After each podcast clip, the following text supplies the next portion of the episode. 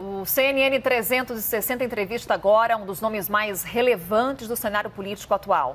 Ex-deputado, ex-prefeito, ex-governador e ex-ministro. Ele concorreu à presidência da República em 2018 e manteve até o fim da disputa um discurso crítico ao PT de Fernando Haddad e também ao então candidato do PSL, Jair Bolsonaro. Ele segue sendo um dos maiores críticos da gestão Bolsonaro, acusa o presidente de ter quebrado o Brasil e condena uma série de políticas adotadas pelo governo.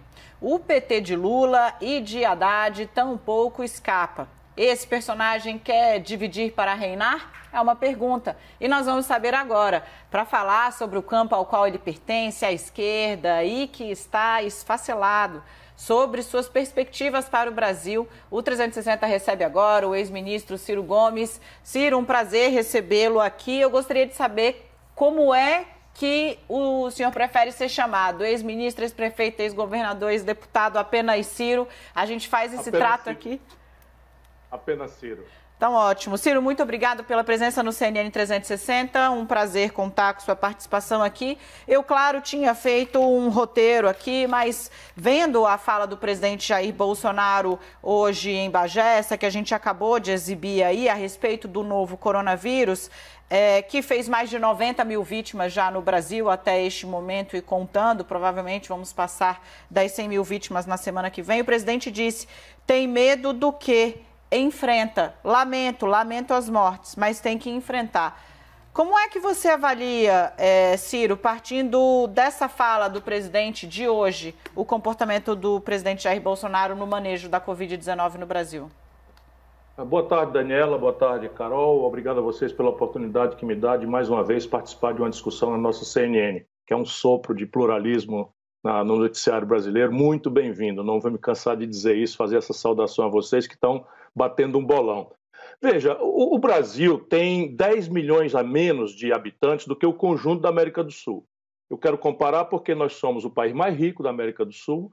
Se nós tivermos o clima como um fator agravante, e é um fator agravante, o, o clima da América do Sul é igual ao nosso, mais quente para cima, mais frio para baixo, e a renda desigualmente distribuída, favelas, etc, etc. Pois bem, se nós tomarmos todos os países da América do Sul, menos o Brasil, morreram 42 mil pessoas no momento em que eu lhe falo. No Brasil já morreram 91.600. Qual é a diferença? Se não é o clima, não é a renda, não é. É a forma absolutamente anticientífica, incompetente, genocida com que o senhor Jair Messias Bolsonaro e seu governo incompetente têm enfrentado a pandemia.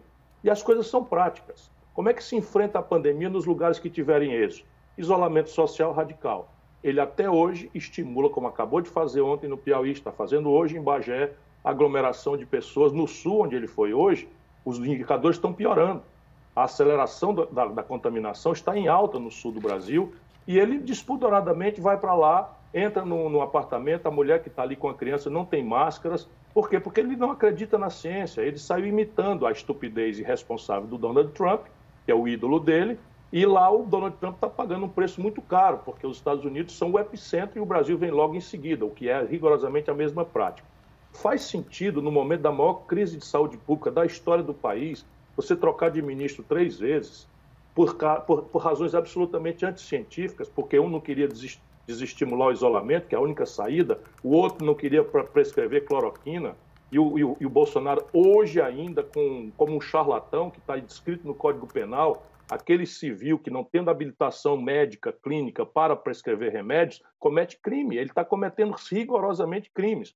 E hoje, quem administra a saúde brasileira é um general da ativa, que nos aproxima de uma república de banana de quinta categoria e que ocupou os 23 cargos centrais da comunidade técnica do Ministério da Saúde, que era de excelente nível, com militares, nenhum deles com qualquer experiência em saúde pública.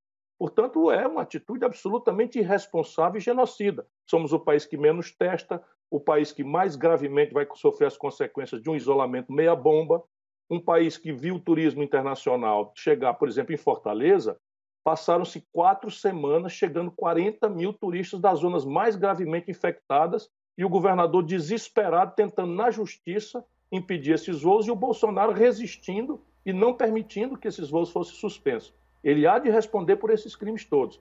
Devo dizer que isso aqui não é olhando para trás, ainda é um pedido de socorro para que a gente possa salvar 100 mil vidas. Por quê? Porque hoje o epicentro do mundo é no Brasil, a, a Índia, que também tem um governo, um governo conservador e des, descomprometido com a ciência, está vindo logo atrás, e o Brasil, as simulações das grandes inteligências técnicos científicas do mundo simulam em até 180 mil mortes para o Brasil Sim. até o fim, do, ao fim de setembro. Portanto, a gente tem que denunciar, não é para responsabilizá-lo pelo passado, é para chamar atenção para que ele mude de conduta, enquanto ainda é tempo de salvar 100 mil brasileiros. Ciro, mais uma vez agradeço por ter aceitado o nosso convite. Carol Nogueira agora nessa conversa com você. É, você falou bastante dessas viagens que o presidente Jair Bolsonaro fez nos últimos dias, citou essa viagem à região Nordeste. E as últimas pesquisas apontam que o presidente Jair Bolsonaro vem ganhando popularidade nessa região, que ele saiu derrotado na última eleição. Qual que é o impacto político que essas viagens ao Nordeste, essa atenção à região, pode gerar nas eleições deste ano e até mirando lá na frente, em 2022? O impacto não é muito relevante, não. O relevante aí é o socorro de 600 reais. Sabe que a crise econômica brasileira e as consequências dessa crise econômica numa base social não estão ainda vistas pela elite brasileira. É, sem favor, Daniela, a mais grave crise social e econômica da história do Brasil, sem rival eles estão quebrando o país. Né? Nós vamos ter 20 milhões de desempregados, nesse momento 110 milhões de brasileiros, pela primeira vez na história, a maioria da população apta ao trabalho está, estão empurrados para a informalidade, sem nenhuma proteção, nem hoje nem amanhã. Né? Os aplicativos viraram uma nova semi-escravidão. E esses 600 reais de socorro significa quase 200 reais acima da renda média individual dos 100, 110 milhões de brasileiros mais pobres. Isso mesmo que vocês acabaram de ouvir. Né? O Brasil, depois de 14 anos de conversa fiada, de esquerdismo, de goela, é? que não mudou em nada a estrutura de distribuição de renda real do país, chegou no começo da pandemia com 110 milhões de pessoas tendo uma renda por cabeça por ano de 413 reais. Se você consegue, graças ao esforço do, Congresso, mas o povo recebe pela Caixa Econômica, o governo faz a propaganda, tem muito mais capacidade de apropriar a iniciativa. Pois bem, se você passa de 413 para 600 reais, o nosso povo é grato. Então, esse, esse reflexo de interromper a queda do Bolsonaro é muito mais uma consequência prática de um gesto que tem consequência para a vida do povo, no caso, o socorro de 600 reais, do que qualquer presença. Ele, quando é avaliado, não é, por exemplo, na administração da pandemia, isso a gente faz pesquisas sistemáticas para nosso consumo interno, ele é pessimamente avaliado. O povo percebe é, que temos um péssimo governo. Porém, a população é grata por esses 600 reais que estão chegando. Uh, Ciro, eu vou tentar fazer um link, então, para tentar. Também quero falar bastante de esquerda. Na verdade, são muitos assuntos e você sabe aqui na CNN, os nossos analistas, a gente faz esse, essa conversa, essa entrevista da maneira mais ampla possível. Então, Renata Agostini já quer falar com você. Eu vou, antes de passar a palavra a ela, tentar unir esses pontos. Há uma preocupação enorme é, entre parceiros seus da esquerda, não necessariamente do seu partido, o PDT, mas Flávio Dino, por exemplo, do PCdoB, o próprio PT, Fernando Haddad, tem externado preocupação com o desempenho da esquerda em 2022, porque tornou-se praticamente impossível criar aí um consenso, unificar forças, mesmo em situações como a do Rio de Janeiro ali, Marcelo Freixo não foi, decidiu não ser candidato porque não conseguiu criar um consenso mínimo em torno de sua candidatura. Essa divisão na esquerda, na sua opinião, é uma ameaça ao desempenho da esquerda em 22? A gente pode repetir um cenário ali pós-Dilma, é, na eleição de 16, em que foi a, o PT foi arrasado, e mesmo vale a pena manter essa divisão nesse cenário que você pinta como o mais grave da história do país? Nós estamos divididos em dois assuntos que não é possível haver unidade, Daniela, senão nós cometeremos uma fraude contra o povo brasileiro, contra a nação brasileira e perderemos as eleições do mesmo jeito que já perdemos. Quais são as duas questões que nos dividem e que têm que ser aprofundadas? Pode ser um aprofundamento respeitoso, fraterno, para não dinamitar pontes. Mas o comportamento da burocracia lulopetista corrompida é de, de outra natureza. É, é, é, um, é, um, comportamento de corruptos mesmo, de gabinete do ódio, de financiamento com dinheiro espúrio, roubado e ainda hoje roubado de lugares onde eles têm influência e que vão irrigando um mecanismo de ódio nessas redes sociais Enfim, mas isso é lateral. O que é que nos divide e deve nos dividir para que o povo brasileiro nos, nos, nos aponte a, so, a saída? Não é para punir ninguém, é para a gente olhar o futuro. Primeiro, o que, é que aconteceu com o povo brasileiro, Daniela? Para que, tendo votado por 30 anos no lado democrático, no lado mais arejado, no no lado mais progressista da vida, numa conta de 70% nos principais centros, São Paulo, Rio de Janeiro, Minas Gerais, Rio Grande do Sul, o norte do país inteiro, o centro-oeste inteiro, votar num boçal despreparado e conectado com o banditismo mais, mais vulgar de milícia, de roubalheira de dinheiro de gabinete com rachadinha como o Bolsonaro. Ou a gente bota a mão na cabeça com humildade para nos reconciliar com o povo brasileiro, ou fica o PT chamando o nosso povo de fascista. Eu estou noutra. Ficar chamando o nosso povo de gado, eu sei que o que aconteceu para levar o nosso povo a esse nível de, de exasperação em 2018, eu estava lá, eu vi isso. Todas as pesquisas já mostravam isso. Foi essa mistura terrível de uma fraude eleitoral. A Dilma se elege e faz um tarifaço de 30% de aumento da energia elétrica em São Paulo no dia seguinte da eleição. A Dilma faz uma, uma, uma, eleição com uma retórica acusando o Aécio de ser defensor de uma plataforma conservadora, assume e bota o Levi um, um quinto nível do Bradesco para administrar o maior, o maior arroxo fiscal da história do país, com um afrouxamento fiscal para renúncias que quebraram o Brasil. O desemprego que ela recebeu em quatro entregou com quase 14. E em cima dessa tragédia econômica, dessa fraude eleitoral, vem a denúncia generalizada de corrupção, que a burocracia do PT faz uma mistificação de que tudo é uma perseguição, e eu não quero deixar de dizer que lá na data eu denunciei muitas coisas erradas que o Moro fez. O Moro é um politiqueiro que usou, de fato, a posição de juiz para perseguir o Lula. Isso eu não tenho a menor dúvida. Só que o governo do Lula era corrupto mesmo. O Palocci é braço direito do Lula. Ele não é um elemento periférico, é fundador do PT, foi o homem que comandou a economia do Brasil. Agora tem uma delação, o Palocci fez uma delação premiada, confessou devolveu 100 milhões de reais roubados do povo brasileiro.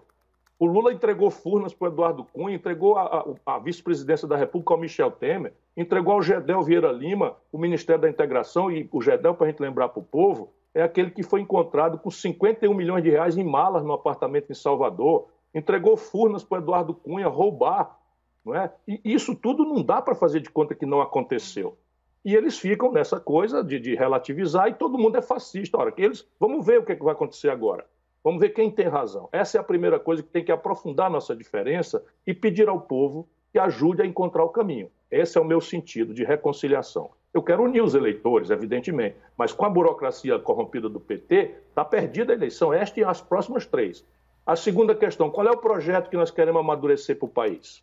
Um déficit esse ano, eles estão falando nesses números que você ouviu aí na reportagem, o déficit vai passar de 917 bilhões de reais. Isso é oito vezes o pior déficit da história. O que, é que nós estamos fazendo para consertar isso? A dívida pública não vai chegar em 95, como a nossa ilustre comentarista fez, não, vai se aproximar de 100% do PIB.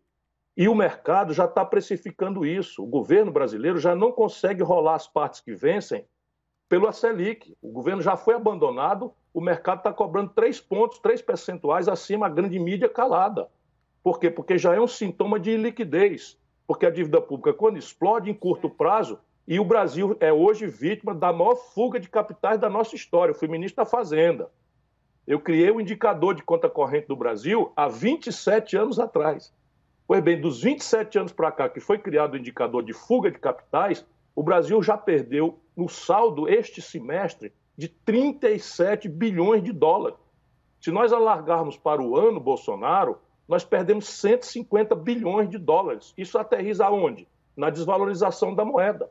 A ponto do Banco Central, para a questão de meio de pagamento, já anunciar, sem ninguém estar tá entendendo qual é a razão, uma nova cédula de 200 reais. Eles estão ferrando a economia brasileira.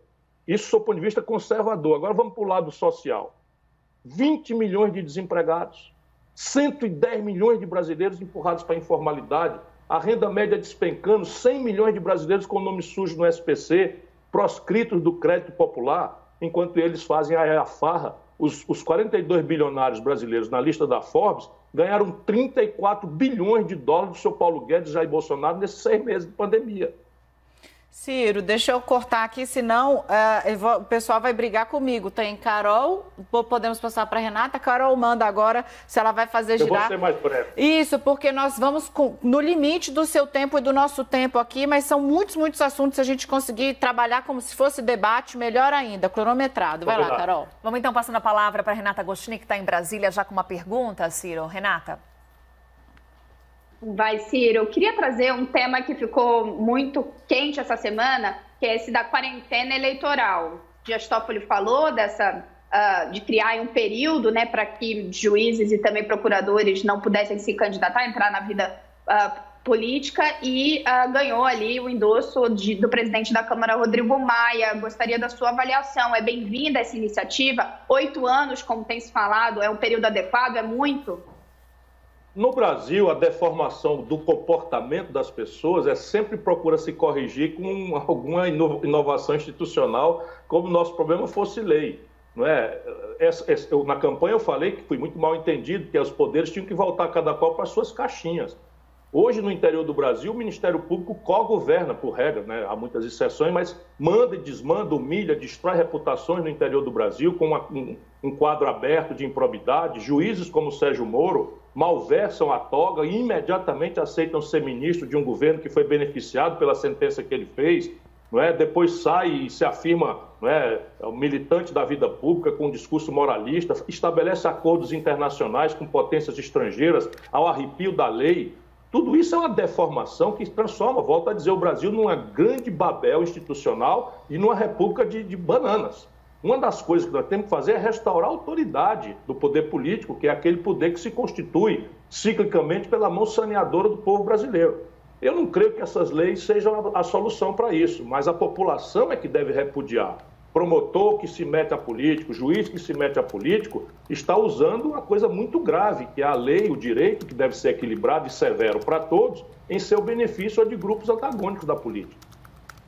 Uh, Posso aproveitar o embalo? Claro, manda bala, é, Carol. É, Ciro, porque quando falamos em quarentena eleitoral, a gente logo pensa no ex-ministro Sérgio Moro, ex-juiz. O cenário político em 2022, com Moro candidato, muda muito na sua avaliação? Eu, francamente, acho que não. Eu acho que o Brasil, depois dessa, dessa, desse voto por ódio, justo, compreensível, sinto isso com a minha alma, digo a vocês com muita, com muita humildade que o povo brasileiro votou muito errado, mas a motivação de ter votado muito errado foi a frustração, o ódio. São 5 milhões de microempresas que fecharam.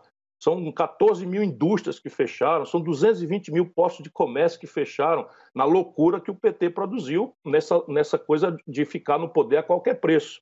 E em cima disso, se você bota a novela da corrupção nesse nível de organicidade, de apropriação, era claro que o povo brasileiro ia reagir. Mas acho que agora a população vai, vai, vai, vai votar com um pouco mais de cuidado. O que, é que o Sérgio Moro tem para oferecer ao povo brasileiro? Falando sério, ele sabe onde é que fica aqui da UANA? Será que ele sabe qual é o problema da regressão econômica da metade sul do Rio Grande do Sul? Ele tem a menor ideia do, da depressão econômica do Vale do Ribeiro, em São Paulo? Onde é que fica o Vale do Jequitinhonha, em Mucuri? Qual, qual, é a compreensão de saúde pública que o Sérgio Moro tem? Não, estagiário quer ser, para começar, de juiz, não é? malversando a toga, manipulando a justa sensação do povo é? de, de, de, de ódio à, à, corrupção. E o cara ser decente é só uma obrigação. E ele não é decente, ele é um corrupto. Porque se ele tivesse recebido um saco de dinheiro, todo mundo saberia que ele é corrupto. Mas ele recebeu uma promessa de um cargo vitalício no Supremo Tribunal Federal para largar a magistratura e entrar para a política. Isto é, receber vantagem devida. Jogo duríssimo de Ciro Gomes aqui no CNN 360 e dos eu seus apoiadores. Eu, eu, eu, preciso, eu preciso ajudar o povo brasileiro a entender do que se trata. Então vamos lá. Não, o e está ressoando. Huck, por exemplo, o Luciano Huck também é um belo de um garoto, né? um grande apresentador de TV, né? O Tiririca é um belo de um palhaço, meu queridíssimo. Eu admiro muito. Agora, estão prontos para ser presidente do Brasil? Esse é o requisito? Ciro, na CNN, a hashtag mais comentada do Brasil neste momento está, está entre, né? É a sexta colocação, já esteve em quinto. Estamos aqui, seu pessoal também joga muito duro na rede social, sempre seguindo tudo. Uh, Ciro, eu vou seguir nessa toada, então, falando aqui sobre quarentena de juízes para avançar uma casa aí. Você citou uma fala sua na eleição, lembro, acompanhei de perto, de fato fez bastante barulho sobre cada instituição em sua caixinha. Aparentemente, Augusto Aras, o Procurador-Geral da República, vem acenando neste sentido de uma maneira que está causando muito barulho. Nunca vi o Ministério Público Federal em guerra campal aberta como está sendo travada agora. A iniciativa da Procuradoria-Geral da República de submeter todos os bancos de dados das forças-tarefas da Lava Jato em Curitiba, em São Paulo e no Rio a um reexame, seja pela corregedoria, seja pro próprio, pelo próprio procurador-geral, ela tem algo de positivo? Ela é salutar? Veja, é, um, é uma coisa na direção certa. Eu sou um dos responsáveis lá na Constituinte por um desenho de Ministério Público empoderado, livre da influência é, negativa do executivo e da política, né? uma ideia de alguém que seja encarregado com independência de defender o, o, interesse público, os direitos difusos da população, o meio ambiente, o patrimônio histórico. Eu fui constituinte no estado do Ceará e, como sou professor de direito, andei muito nessa linha. Hoje eu me confesso arrependido nós permitimos a criação de um monstro ou de um monstrengo sem hierarquia, sem manualização. O, o, o, Conselho Nacional do Ministério Público tem uma baixíssima produtividade em matéria de disciplina, é, muito hiper é, e hoje nós temos um gravíssimo problema. Vamos dizer ao povo o que é que nós estamos falando. Essa garotada de Curitiba, embalada aí na gravatinha borboleta, nas homenagens, de entrevista pelos cotovelos, se associa com o FBI americano acerta doação de 500 milhões de reais, se acerta com o governo americano para fazer leniência no estrangeiro e devassa, bisbilhota a vida de 38 mil pessoas que não estão subjúdice. O, o que, é que é isso? Onde é que se admite essa aberração? Percebe? E o judiciário brasileiro, encurralado pela onda da mídia que não tem, a mídia não está errada, a mídia está pedindo decência, está pedindo moralidade e deu voz a esses picaretas todos como se moralidade fosse isso, essa discurseira da boca para fora. Moralidade é exemplo. Me ataque. Pega um adversário aí violento, vê isso nas redes sociais, se ele, não me, se ele me ataca. Eu tenho 40 anos de vida pública. Nunca respondi por um procedimento penal, nem sequer para ser absolvido. E eu ando me exibindo de sério, eu sou sério. Por quê? Porque é minha obrigação ser. Ciro, aproveitando também essa toada dessa queda de braço Lava Jato PGR, o Procurador-Geral da República fez duras críticas à operação em Curitiba. Até que ponto essas críticas, é, mencionando, por exemplo, que a Operação Lava Jato em Curitiba era uma caixa de segredos, pode beneficiar figuras públicas, políticos, partidos que acabaram sendo alvo de investigações da Lava Jato e até mesmo de sentenças condenatórias. O ex-presidente Lula, por exemplo, só pegando uma carona, que o senhor poderia mudar seu juízo sobre o ex-presidente Lula, a depender do que saia daí? Não. O procedimento e a sentença do triplex é muito frágil. Eu não estou dizendo isso hoje, eu disse lá atrás e cansei de tentar avisar que esse aparente moralismo estava semeando nulidades. E o engajamento, o alinhamento de um juiz no procedimento, funcionando como coautor da acusação, indicando testemunhas, como a gente sabe que aconteceu com Sérgio Moro, nada mais fez do que é, é, disseminar sementes da nulidade. Como aconteceu, cansei de avisar, depois se vocês tiverem dúvida, recuperem na internet, como aconteceu com a Satyagraha, como aconteceu com a Operação Castelo de Areia, né? Então, na hora, todo mundo presta atenção, quando a imprensa se distrai, eles vão lá e anulam tudo. O Lula provavelmente vai ter o, o, o, os seus direitos repostos no caso da, da condenação do triplex. Acho que no do sítio a sentença é mais consistente e já foi prolatada no segundo, por um outro juiz que não o Sérgio Moro. Mas que o Sérgio Moro é um juiz suspeito é flagrante. Hoje, qualquer bobinho do direito vê que o Sérgio Moro não era um juiz com equilíbrio, a serenidade. Portanto, a gente precisa de um processo que seja severo. Só para não deixar nada sem dizer aquilo que precisa ser dito, como é que o Aras, Procurador-Geral da República, recebe o presidente da República sem aviso no seu gabinete, sendo ele, naquela data, o acusador ou o fiscal do presidente da República? Isso é decente, ministro Aras? É a mesma coisa. Então, a conveniência e a oportunidade, ou o oportunismo, é que vão. O Sérgio o, o Bolsonaro disse que vai convidar o Aras para ser o ministro do Supremo Tribunal Federal, ele descobriu essa moeda de subornar e o Aras não repudiou isso publicamente. Diz que poderia ser uma é terceira opção. Isso. Poderia ser uma terceira opção, você, se tivesse uma terceira vaga. O que é que resta de decência e de ética nessa relação? O presidente da República vai visitar o Procurador-Geral da República, que é o encarregado de fiscalizar e de eventualmente fazer a denúncia, recebe o que é uma impertinência absoluta, que não tem precedente na história do Brasil, e na saída diz que ele pode ser o terceiro ministro supremo. Esse país está tá doente. Certo. Vamos então, Ciro, com pergunta do nosso analista Yuri Pita, de São Paulo. Yuri. Obrigado, Carol. Boa tarde, ministro. Obrigado por estar conosco. vou puxar de novo um pouco para a agenda econômica. Estava relembrando aqui, na campanha de 2018, na sua candidatura a presidente, o senhor chegou a, a falar sobre uma CPMF na época, atrelada ali à repartição para estados e municípios e redução da dívida pública. Um outro contexto agora, com pandemia, com todos esses gastos que foram colocados emergenciais pelo governo federal e, de novo, falando-se em CPMF e uma reforma tributária tentando unificar impostos uh, da área de consumo. Queria ouvi-lo sobre a sua proposta, sua avaliação de reforma tributária que está em discussão no Congresso, se é boa ou ruim, e CPMF. Qual é a sua atual avaliação sobre esse imposto que o ministro da Economia, Paulo Guedes, está propondo?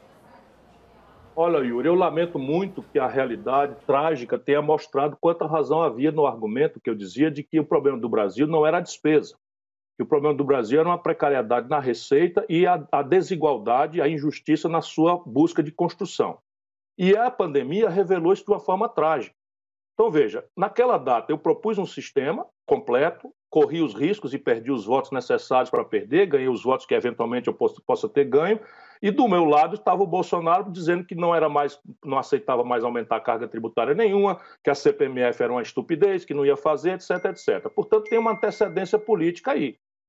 E tem autoridade moral um presidente que se elege dizendo que não vai ter reajuste de tributos e que agora está promovendo um reajuste pesado na direção de agravar as distorções do sistema tributário brasileiro, não tem moral. Eu vou votar contra. Vou ponderar o meu partido que vote contra. Isto dito, não há saída para o Brasil sem um ajuste nas contas pelo lado da receita, o que não dispensa a severidade em cada item da despesa. A mais grave de todas é o juro para a dívida. Acabei de dizer para sua colega que o governo está pagando três pontos acima da Selic, a imprensa calada estava, calada continuará, porque boa parte dos donos da mídia são beneficiários dessa perversão do juro alto no Brasil. Então, da mídia comercial tradicional, pelo menos que eu conheço. A CNN ainda está né, subjúdice, é novinha demais para a gente ter informações sobre isso. Né? Então, mas eu vou dizer, se for, vou dizer também, porque vocês, jornalistas, não têm responsabilidade nenhuma com os donos. Então, vou, volto a dizer, nesse momento, o Brasil tem ainda renúncias fiscais arbitrárias, clientelistas e corruptas de mais de 300 bilhões de reais por ano, sem nenhuma contrapartida. Então, antes de aumentar imposto, tem que passar um pente fino nisso aí, e eu propus na data 15%, agora vamos ter que aumentar para 20% o pente fino para cortar. Já fizemos aqui no Ceará, e o Ceará faz 30 anos que não fala em atraso de funcionário. Depois, o Brasil é um país, junto com a Estônia, e de tanto eu falar que o debate chegou lá, e eles abriram o debate lá. Só o Brasil e a Estônia não cobram tributo sobre lucros e dividendos empresariais. Isso não tem cabimento. Né? Enquanto vocês, trabalhadores, morrem com 27,5% do salário se for pessoa física e 15% se for pessoa jurídica, e isso também é uma distorção que a gente tem que corrigir para os grandes salários, não de vocês, né? aqui no Brasil o saque de lucros e dividendos das empresas fica isento de imposto. É uma aberração sem tamanho. Eu já cobrei esse imposto quando fui ministro da Fazenda. Com isso a gente arrecada 90 bilhões por ano um pequeno imposto de meio ponto percentual a um ponto percentual progressivo sobre os grandes patrimônios acima de 20 milhões de reais arrecada mais 90 milhões, bilhões de reais. Então você tem 60 mais 90 mais 90, você vai achando aí 3 trilhões de reais anos. E aí a minha proposta é que um trilhão desses seja para fazer um remanejamento da dívida, que está explodindo, e 2 trilhões sejam usados para alavancar um grande fundo de desenvolvimento que começa por retomar 26 mil obras paradas e avançar em direção ao emprego, porque se nós não fizermos isso, a fome, não como retórica, mas como realidade de falta das, das proteínas básicas para as crianças comerem, está voltando pesadamente ao lado do povo brasileiro.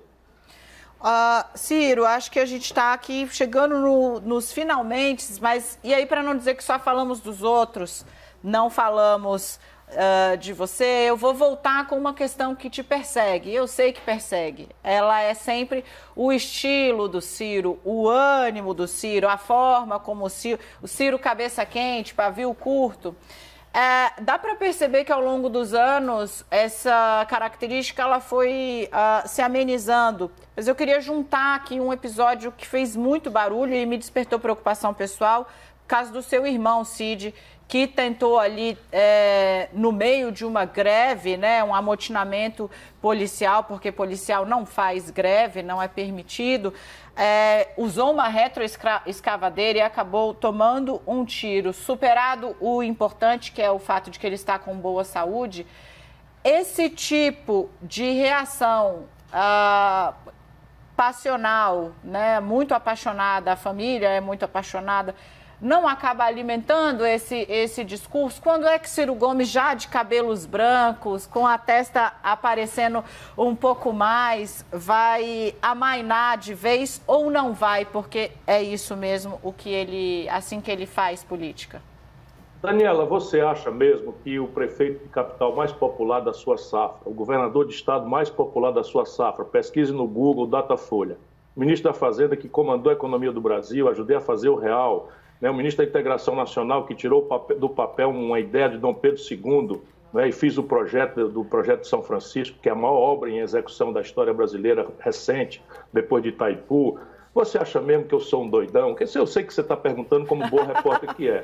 O problema é que, como a gente aprende aqui no interior do Ceará, adversário, quando não tem defeito, a gente cria. Então vão dizer o quê? 40 anos depois, eu nunca respondi um processo, você vai na folha corrida? Não tem nenhum. Nunca. Comandei a economia do Brasil, oitavo Estado brasileiro, as obras mais importantes, enfim, nunca, nunca, nem sequer para ser absolvido com esses abusos todos que eu denuncio. Ninguém pode dizer que eu sou incompetente, o cara que sai do governo mais popular uma vez, duas vezes, três vezes, quatro vezes. Então vão dizer o quê? Eu sou um indignado. E veja, eu dei números a vocês. Se esses números forem verdadeiros, a minha indignação é, é menor do que ela devia ser. Eu estou dizendo a vocês, o governo do Bolsonaro botou um trilhão com T de tapioca nos bancos, do caixa do Banco Central, e o crédito, na esperança que eles davam e anunciaram de expandir, o crédito encolheu no Brasil e a taxa de juros subiu. Pergunta às microempresas brasileiras que estão desesperadas se eles conseguem acessar o crédito. 76% das microempresas procuraram crédito de média de 10 mil reais, não conseguiram acessar. Menos de 18% das microempresas conseguiram acessar o crédito. E aí onde está essa montanha de dinheiro? Eu vou estudar. Cadê o dinheiro? Elas impo... Esse dinheiro imposta todo, um trilhão de dinheiro público, imposta todo no caixa dos bancos e hoje, no fim da tarde, eles vão emprestar para o governo numa canalice, olha o nome, não tem outro, chamada Operação Compromissada, certo. emprestando dinheiro que receberam a fundo zero pelo governo a Selic por três, quatro dias de prazo. Se, se, se você quiser trocar no coração uma pedra, né, botar uma pedra no lugar do coração, escolha um outro. Mas eu, se for a presidência da República, eu vou, com todo equilíbrio, com toda a serenidade, como sempre foi a minha vida, eu vou levar essa indignação para meter a mão nessa, dessa tramóia e proteger o povo brasileiro. Ciro, muitíssimo obrigada pela entrevista. Foi uma conversa excelente. Ah, nós usamos o, o, tempo todo que tínhamos aqui para falar. Espero que volte mais vezes. Temos aí eleição pela frente, muita coisa para acompanhar. Um prazer. Até a próxima. Muito obrigado. Até a próxima. Parabéns pelo trabalho.